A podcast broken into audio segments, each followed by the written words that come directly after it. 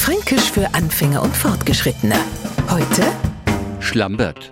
Wer mir jetzt nicht in Franken noch den man sagen, Schlambert ist schlampig und fertig. Weil wir aber erstens in Franken sind und zweitens auf keinen Fall was Schlambert, also schlampig erklären wollen, wird's jetzt wieder mal ausführlicher. Ist der Ham Schlambert no ist unordentlich und ein wenig chaotisch.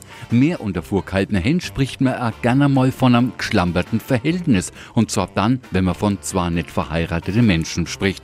Das ist aber heutzutage kaum mehr ein Gesprächsthema. Und drum sind wir froh, dass ein Franke was für nicht schlampert halten kann. Shahi, das Kleidler hat bloß 15 Euro kostet. Jetzt kennt man sagen, echt? Super, sieht aber trotzdem voll klasse aus, steht er. Sowas war perfekt. Franke allerdings sagt in einem Anfall vor Begeisterung eher, weil gar nicht schlampert. Fränkisch für Anfänger und Fortgeschrittene. Morgen früh eine neue Folge. Und alle Folgen als Podcast auf podu.de.